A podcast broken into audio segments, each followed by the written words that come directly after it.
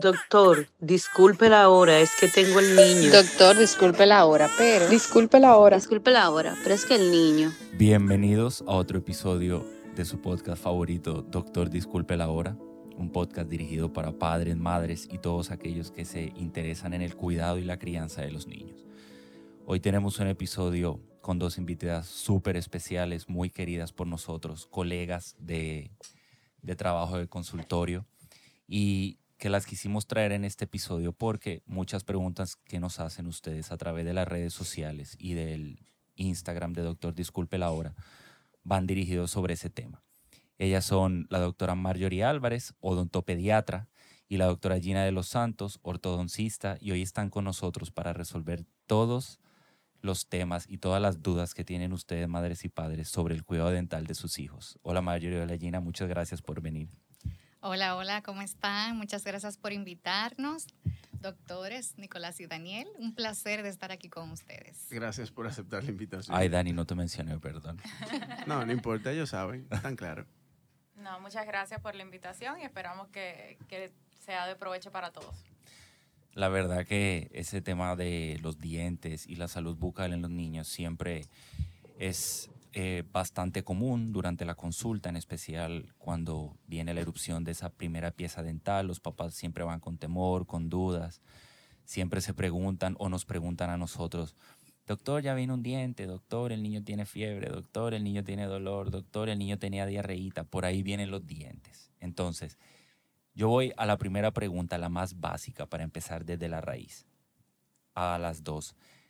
¿Cuál es la edad a la que puede esperar un padre o una madre la erupción de la primera pieza dental en su bebé?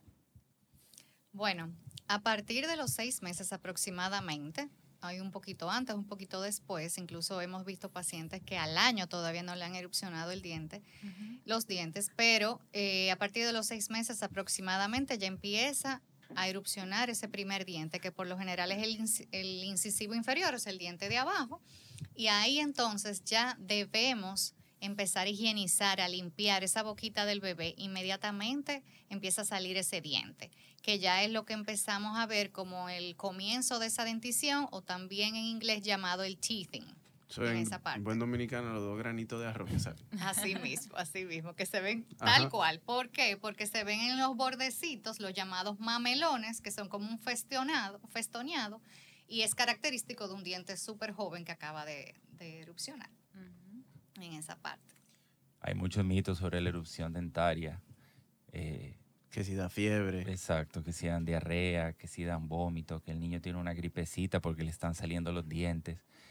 Y realmente son muchos los síntomas que se pueden asociar a la erupción dentaria, pero son pocos que se han comprobado. Y realmente el único que sí pudiera tener, eh, o sea, ser cierto, sería si uno nota que el niño está muy inquieto, rechaza la alimentación, está indispuesto, o lógicamente, al ver un proceso inflamatorio, aunque sea leve, puede haber alteración de la temperatura en el niño, pero los dientes no dan diarrea. Pero hay que hacer la salvedad. O sea, hay un alza de la temperatura, pero no 38.5, que es fiebre, ni 38.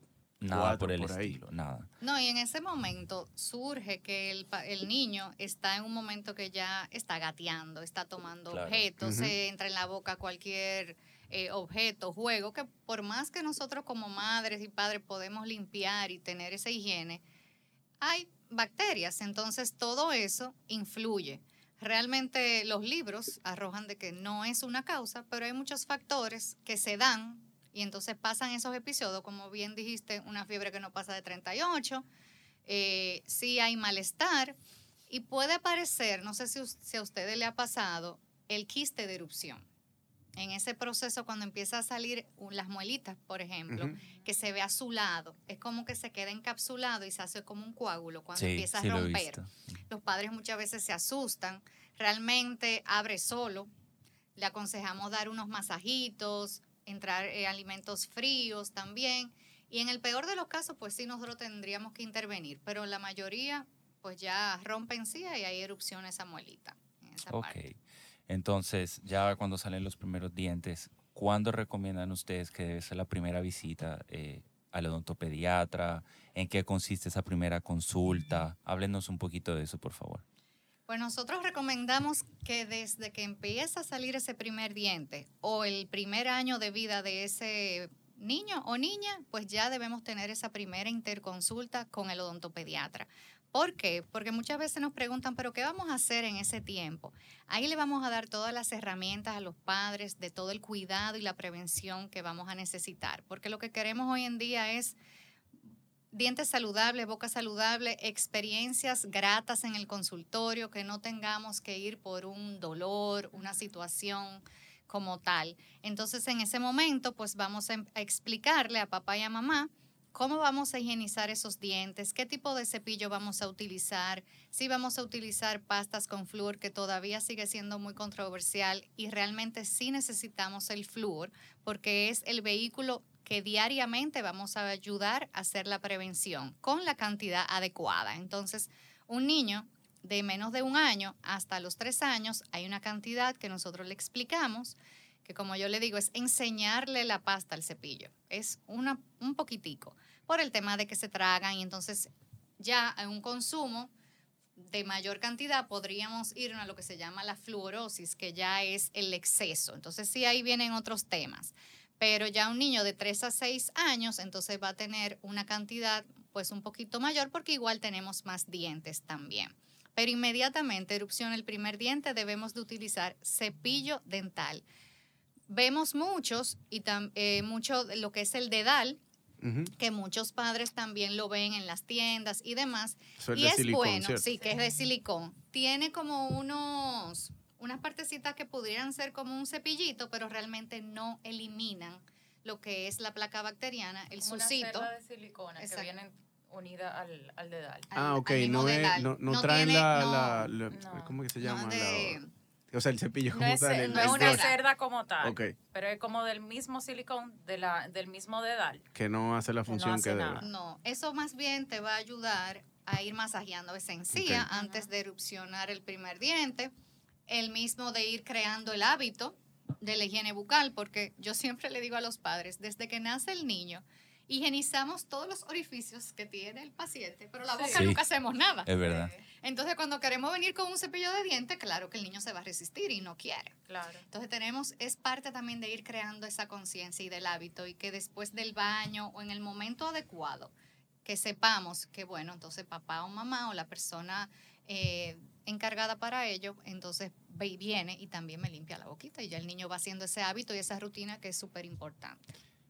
Hay, algo de tu, perdón, te iba a decir. No, que yo, por ejemplo, ¿qué le digo a los papás? Si, si tú estás cepillándote, que el niño te vea cepillándote. Que el niño entienda que realmente es un hábito y que está bien hacerlo. Porque no es, como dice Marjorie, si uno va de una manera brusca o queriendo cepillar, el niño lo que te va a hacer es a rechazar el cepillo. Entonces, si vemos que mamá lo está haciendo y lo enseña él también, en un principio él va a jugar con el cepillo no se va a cepillar, pero comenzamos a crear ese hábito. Y a poco a poco ya él va adaptando eso y va entonces incorporando lo que se la pasa. Pueden ir de manera gradual, pero el punto es crear el hábito y que entiendan que realmente es importante hacerlo. No es de que él no se deja cepillar, no lo puedo cepillar. No, hay que hacerlo. La típica. Sí. Eso como que el niño no, quiere comer nada. Sí. sí, eso es verdad. Es así. Ahorita tú mencionabas algo que a mí, para mí es muy importante dentro del ámbito de salud y es la prevención, que es creo que la medicina que más se debe de practicar. Y en cuanto a la salud bucal, yo sé que ustedes obviamente son los principales, pero nosotros los pediatras tenemos un rol sumamente importante porque somos los que vemos el, o sea, el teething, el, el cuando sale el primer diente y lo debemos referir al odontólogo. Pero hay muchos padres que me lo han comentado, me dicen como que los dientes de leche son de leche y lo van a mudar como sea y no, no, no requieren tanto cuidado ah. ante eso. O sea, ¿qué ustedes les recomiendan a los padres? Bueno, lo primero es que papá Dios puso esos dientes ahí para algo, ¿verdad? Y es parte porque los dientes primarios tienen diferentes eh, funciones. Primero, vamos a ir formando ese hueso que se va a ir desarrollando. Sin diente el hueso no se va a ir desarrollando. Segundo, va a ir manteniendo el espacio de esos dientes permanentes que van a ir desarrollándose a medida que el niño va creciendo. Eh, el niño va a poder hablar. Un niño no va a poder hablar si no tiene dientes. Lamentablemente cuando hemos tenido temas de traumatismos, de niños que han tenido que abulsionar eh, algún diente anterior, no, la lengua se interpone inmediatamente. Entonces ya ahí tenemos otros problemas del habla. Eh, la masticación y, ¿por qué no?, la parte estética. Claro. ¿Eh? Entonces, todo eso, además, es un preámbulo de cuidar esos dientes para cuando vengan también la dentición permanente, porque si no cuidamos esos, ¿cómo vamos a cuidar a los demás que van a durar toda la vida? Entonces sí, son dientes primarios o de leche que van a tener un tiempo, una transición, pero son súper importantes.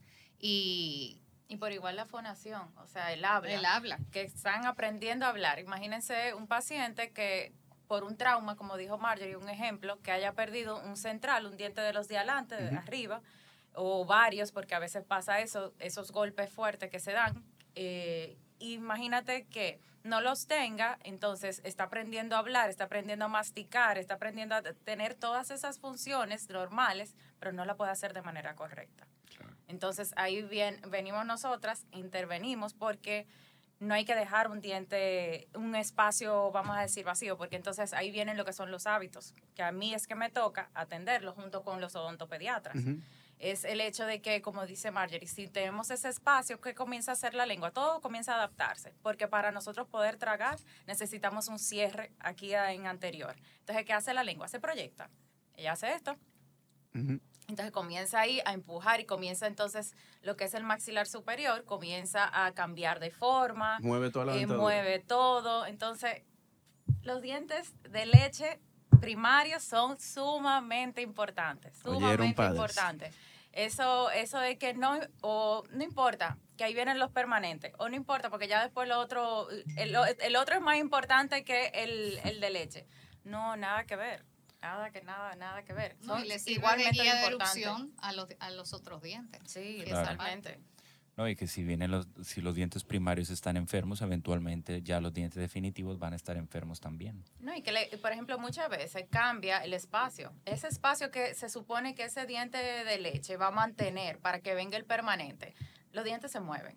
Si no colocamos nada, los dientes se mueven. Entonces, ¿qué pasa? Se cierra ese espacio, entonces ahí vienen los problemas de mordida, vienen los problemas también para el permanente que no puede erupcionar. Entonces, todo se complica. Entonces, por eso es importante la visita al odontopediatra.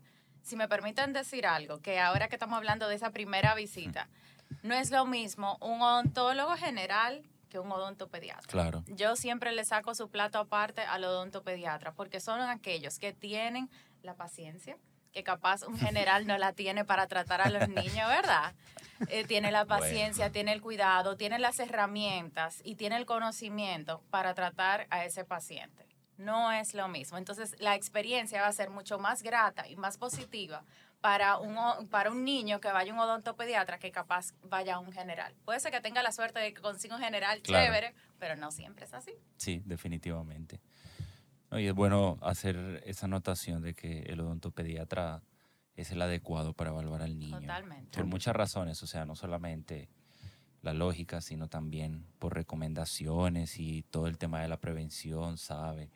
porque los niños, los lactantes, o sea, mientras están consumiendo leche materna, la, alimentación complementaria, siempre los alimentos influyen en el microbioma oral. Entonces, todo ese tipo de conocimientos el odontopediatra puede profundizar más realmente. Y eh, aprovechando este tema de la alimentación, eh, el azúcar. O sea, yo creo que una de las medidas de prevención más importantes eh, de enfermedad de los dientes y todo, es el consumo de azúcares en una alta proporción. Nosotros luchamos día a día en el consultorio porque muchos alimentos en la actualidad son ultraprocesados, tienen niveles altos de azúcar. Eh, si eso se acompaña de, un, de mala higiene oral. No, y el exceso de ingesta de leche también. Porque y yo entiendo a los padres, porque a veces es muy difícil, uno del consultorio es muy fácil decir, ay, no le dé tanta leche, pero el bebé cuando está llorando, lo que quiere es leche. No, y por ejemplo, yo me voy a lo, a lo básico, inclusive un niño que para dormirse se beba un biberón de leche, ahí mismo se quede dormido. Eso lo predispone a caries. Totalmente. Porque la leche, exactamente, queda en los dientes y empieza. Ahora, claro, muchos me van a escuchar, me dicen, ah, bueno, sí, pero ¿y cómo lo duermo entonces? Y es cierto, es difícil, pero son hábitos que con el paso del tiempo hay que tratar de evitar. Y qué bueno que entramos al tema de los hábitos porque es un tema donde muchos padres se van a agarrar la cabeza y me gustaría, Gina, que nos hablara sobre esos hábitos orales del cuidado, los hábitos que hay que evitar a toda costa en los niños para poder preservar la salud oral. Mira, em, el hábito que vemos con más frecuencia podría decir que es el de chuparse el dedo, succión digital. Eso lo vemos en cantidad. Eh, también el hecho de que utilicen bobo o biberón de manera prolongada. Esos tres hacen eh, en la gran mayoría de las veces hacen el mismo efecto en la boca. ¿Qué va a pasar? Va a pasar que ese paciente va a mantener una lengua baja, no va, esa lengua que se supone que cada vez que el paciente trague, cada vez que el paciente respire, esa lengua tiene que subir al paladar y es lo que ayuda al crecimiento de ese hueso. Entonces, ¿qué pasa? Si yo tengo un biberón, tengo un bobo, tengo un dedo, siempre dentro de mi boca, voy a mantener la lengua abajo, la voy a proyectar. Entonces ahí vienen los problemas de mordida. Eh, por ejemplo, una mordida cruzada es cuando se estrecha ese maxilar de arriba por lo mismo que le estaba diciendo, que, que la lengua se queda abajo, entonces no se desarrolla. Se proyecta la lengua, eh, comienza a tener apiñamiento. Em, es un sinnúmero de cosas que suceden que, que tienen que ser tratadas a tiempo. Eso, el hecho de que le, dejamos, le dejemos el biberón o le dejemos el bobo, eh, hay que irlo eliminando. Son cosas que, que afectan un montón. Cuando hablamos de hábitos, tenemos que tomar en cuenta que no va a ser lo mismo para un paciente como para otro. ¿Por qué? Porque hay factores que van a influenciar. Y esos factores son la duración, el tiempo, eh, la duración, la intensidad y la frecuencia. Perdón, duración, frecuencia e intensidad de ese hábito. Así también como un cuarto, que se lo, lo agrego, que es la dirección de crecimiento de ese paciente. No es lo mismo un paciente que tenga una dirección de crecimiento en norma como un paciente que tenga una dirección en crecimiento no favorable, vamos a decirlo así. Exacto, esa, esa parte de la genética. Entonces, por ejemplo, si yo tengo un paciente que vive con el dedo colocado todo el día, todo el día, toda la noche y se la pasa ahí succionando con fuerza, con frecuencia, con, una intensidad que, es difícil. Y por ejemplo, si le agregas el típico que anda también con una mantica. O que anda acariciándose el pelo. Los hábitos se van agarrando uno con otro. Exactamente. Entonces ahí, se, ahí de verdad afecta mucho más y es más difícil retirarlo. Yo siempre le digo a los papás, vamos por parte. Cuando ya ellos entienden y crean esa conciencia de que hay que retirar ese tipo de, de hábitos, entonces vamos por partes, vamos a ir quitando la mantica, vamos a ir tratando de, que cada vez que lo veamos dejar el, la, la, parte del pelo. Vamos entonces, si tenemos que hacer algún tipo de ritual, podemos hacer un ritual para despedirnos del bobo, para despedirnos del biberón.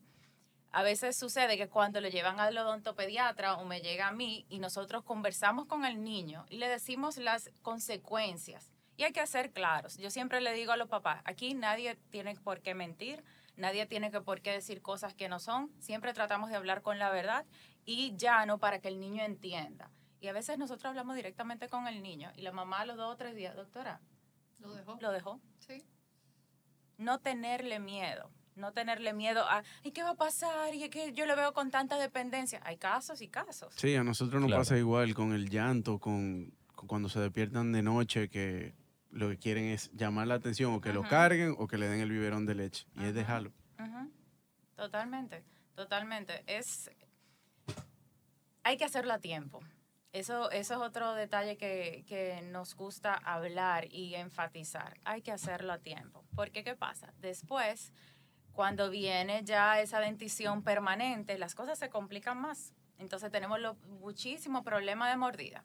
Tenemos problemas a veces eh, de, habla, tenemos problemas eh, respiratorios también, porque también tenemos la lengua, tenemos eh, la posición de, del biberón, del dedo y de todo eso, y que afecta muchas veces la parte respiratoria, las amígdalas, por, todas por todas esas bacterias que los niños no se están lavando la mano o no están, o ese, o ese, o ese bobo está limpio, o sea, un sinnúmero de cosas. Eh, y que entiendo que hay que hacerlo a tiempo. Y obviamente buscar la ayuda adecuada. Si tienen dudas, si tienen preguntas, acérquense al odontopediatra, acérquense al ortodoncista que, o, al, o al pediatra que tenga también ese conocimiento para que pueda orientar. Claro. No, y esa es una de las también de, de las causas importantes de, de la primera visita para nosotros poder identificar esas situaciones que están pasando, porque ya desde el principio pues le vamos comentando a los padres, ya sabemos si el niño presenta algún hábito o si llega un poquito más después, entonces ya vamos identificando esos hábitos y le vamos dando chance porque si bien es cierto, hasta los tres años todavía fisiológicamente hay algunos hábitos que podemos dejar pero ya lo vamos tratando, ya lo vamos encaminando, le vamos haciendo conciencia tanto a los padres como a los niños, porque lamentablemente hay niños que emocionalmente no están listos. Y ahí sí hay que buscar la base de lo que está pasando. Exactamente. Porque no podemos venir a tratarlo sin saber qué está sucediendo. Lamentablemente hoy en día tenemos muchas situaciones fuera del consultorio, familiares, en el colegio, etcétera. Entonces, eso es lo primero que hay que tratar antes de, la parte dental. No, y también que el estrés juega un papel importante en la salud dental de los niños, eh, por varias razones. Em, ya hablamos de los hábitos, hablamos de la visita al odontólogo, de la higiene, de el cepillado. Eso yo iba a preguntar, del cepillado. Cepillado. Bueno, eh, vamos a hablar pero es por la edad, o sea, cada cuánto tiempo? ¿Eso depende de la edad del, del, del niño? El tipo o de cepillo. Y el, tipo de cepillo y la cantidad de veces. ¿O es como los adultos? Mínimo debemos, inmediatamente erupciona el primer diente que vamos a cepillar con pasta con flúor. Nosotros recomendamos, y la literatura y la investigación, que tenemos que usar pastas con flúor mínimo mil partes por millón. Eso lo dice atrás en la letrica chiquita que nunca leemos, pero ahí está. Antes se hablaba de no usar fluoruro por el tipo, por la parte de que se tragaba y demás, pero se ha visto que tenemos que utilizarlo en una cantidad bien pequeña, como mencioné ahorita, dependiendo de, la edad. Ya pacientes más grandes pues pueden usar de las pastas comerciales de adultos, que esas sí tienen 1450 partes por millón, ppm, como se, abrevia. Entonces, eh, otros tipos de fluoruro que podemos ver en, en los supermercados, en las farmacias, son los enjuagues, que también se presentan, pero eso va a depender del riesgo de enfermedad de caries dental que pueda tener el paciente. Entonces, por eso es importante nosotros individualizar las recomendaciones a cada quien. Porque cantidad de pacientes, si un paciente viene por primera vez y tiene sus chequeos frecuentemente, que si es un paciente bajo riesgo, bajo riesgo es un paciente que tiene una buena alimentación, una alimentación balanceada, que va frecuentemente al odontólogo, pues entonces va cada seis meses a su chequeo general. Igual también dependiendo de los hábitos que tengamos y de experiencia dental de los padres. Les cuento que caries dental, que es uno de los temas que más me apasionan, es una enfermedad de comportamiento. Hmm. De comportamiento de hábitos, y es una enfermedad que lamentablemente sigue siendo la enfermedad más crónica a nivel mundial, que todavía prevalece. Totalmente prevenible. Y es totalmente prevenible y se previene en la casa, con muy pocos recursos. Entonces, antes hablábamos de que la caries se pegaba, que era transmisible, que no sé qué. ¿Qué yo le voy a transmitir a mis hijos? Los malos hábitos que yo pueda tener. Eso es lo que yo sí voy a transmitir. Entonces, hoy en día ya conocemos que la caries dental es una enfermedad donde hay un desequilibrio de los minerales y donde esos, esa eh, biopelícula o esas bacterias que comúnmente están en la boca se unen con los alimentos que se descomponen y si no son eliminados a tiempo, entonces se van quedando ahí. Y entonces por eso es que debe de intervenir el fluoruro, el flúor, porque eso va a ayudar a lo que se llama la remineralización, o sea, ayudar a que ese esmalte, que es la parte de afuera del diente, entonces se vaya endureciendo, vamos a decir, y que se mantenga bien con todas sus propiedades. Entonces, por eso, desde tan pequeño eh, edad, nosotros recomendamos usar el fluoruro, porque es lo que realmente se ha visto y evidencia científica que nos va a ayudar diario Y en cuanto a la frecuencia de cepillado, mínimo dos veces al día. Porque tenemos la ventaja de que la saliva nos ayuda. La saliva tiene una capacidad amortiguadora, que es la capacidad buffer también, que ahora mismo estamos hablando, y esa misma saliva me va ayudando a hacer lo que es la autolimpieza. Si yo, por ejemplo, antes de venir aquí comí y no me dio tiempo a cepillar, cualquier cosita que se me haya quedado ahí, la, saliva ayuda. Por eso siempre hablamos de que en la noche es el cepillado más importante, porque entonces esa capacidad de la saliva baja. Porque estamos en, eh, estamos en un momento de reposo, entonces si yo no me acuesto con los dientes limpios y me dormí con ese, esa leche del biberón que se quedó ahí, o de la cena, o de lo que sea, que pase un día no va a pasar nada. Pero si es la frecuencia y el, hábito, de ese niño, entonces ya el riesgo es mayor. Entonces, por eso ese, ese cepillado nocturno siempre va a ser más importante que cualquier otro. Es el no negociable. Exactamente. Exacto. Y qué bueno que tocamos el tema de las caries, porque las caries son un tema complejo, ahí está envuelto todo el mundo, desde los padres hasta el pediatra. Por ejemplo, nosotros como pediatras... Todo el mundo lleva la culpa. no, eh, no sé si a ustedes le ha, pasado, allí así. Salió a los dientes del papá, salió a los dientes de la mamá, igualito. Señor, eso no es así. Em, ahí, con el tema de las caries, hay un hábito muy frecuente entre padre e hijo que es a los bebés besarlos en la boca y se ha comprobado con el paso del tiempo que la transmisión de microorganismos de la boca, la transmisión vertical, en este caso desde papá a mamá por medio de besos al bebé, influye en el desarrollo de caries. Eh, de las bacterias. Exactamente. El paso de bacterias, Que, exacto. Que, que, llevan a caries. Entonces, Ustedes, eh, como profesionales de la salud bucal, ¿qué nos pueden decir sobre, bueno, y a los que nos escuchan, sobre el tratamiento de las caries, cuáles son las medidas más efectivas, qué hacer cuando mi hijo tiene una carie? Nosotros siempre que vemos un niño, en, ya cuando son, bueno, desde que son pequeños realmente, desde la primera consulta que uno lo refiere al dentista, pero usualmente cuando van a su chequeo anual, nosotros siempre preguntamos, ¿lo ha llevado al dentista? ¿Qué te ha dicho el dentista? Em, ¿qué, tratamientos ofrecen las caries? ¿Qué recomiendan ustedes en casa cuando el padre o cuando el pediatra detecta una carie? Claro, referirlo, pero ¿qué nos pueden hablar sobre eso? Bueno, como hablamos hace un momento, la caries dental es totalmente prevenible. Entonces, eh, todo va a ser con esa, esa buena higiene. Algo importante que no quería dejar de decir en la parte del cepillado es el uso del hilo dental. Los, los padres siempre nos preguntan, ¿y ya puedo usar el hilo? ¿Y desde qué edad puedo usar el hilo? Desde que erupciona, desde que sale un diente al lado del otro, hay que usar el hilo dental, porque por ahí el cepillo no cabe, no llega. Entonces, cantidad de lesiones de caries proximales. Esas son las que salen, las que surgen entre, un, diente, entre un diente y otro, que son no, que no se ven. Ah. O sea, en el momento inicial prácticamente no se observan y cuando venimos a observarla, sobre todo los padres, ya la cosa está avanzada. Entonces, claro, ahí vienen los episodios de dolor, donde no queremos que llegue el niño, eh, de situaciones en el consultorio donde muchas veces tenemos que aplicar anestesia, que aunque tenemos todas las herramientas para que el paciente no sienta nada de eso, pero es un momento muy ansioso tanto de los padres como del mismo niño e incluso hasta de nosotros, y evitarle ese, ese momento que se puede evitar totalmente. Eh, nosotros hablamos de lo que es caries temprana de la infancia, que son todos aquellos pacientes, esas lesiones que surgen en pacientes antes de los seis años. Nosotros vemos niños de un año con cantidad de lesiones.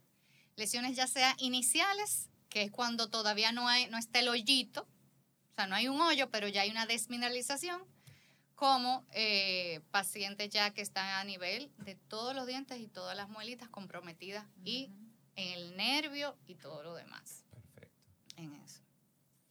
Bueno. Yo creo que Toda la información que se ha dado hoy ha sido sumamente valiosa. Yo tengo una pregunta antes de cerrar el episodio que la hacen mucho y también a mí siempre me suscita mucha duda cuando veo el caso. Adelante, aclare su duda. ¿Qué recomiendan ustedes cuando un niño que está, una niña en la casa, se cae, se golpea la boca. Ojo, un niño con... Bueno, vamos a poner un caso de un niño con dientes de, leche y un niño ya con dientes permanentes. El niño se cae, se da un golpe, se rompe el diente o pierde la pieza. ¿Qué se hace?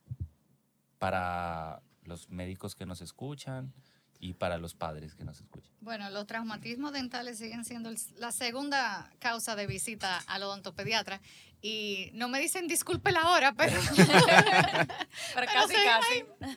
Hoy en día nos valemos mucho de las fotos y todo lo demás y es una herramienta que nos ayuda mucho.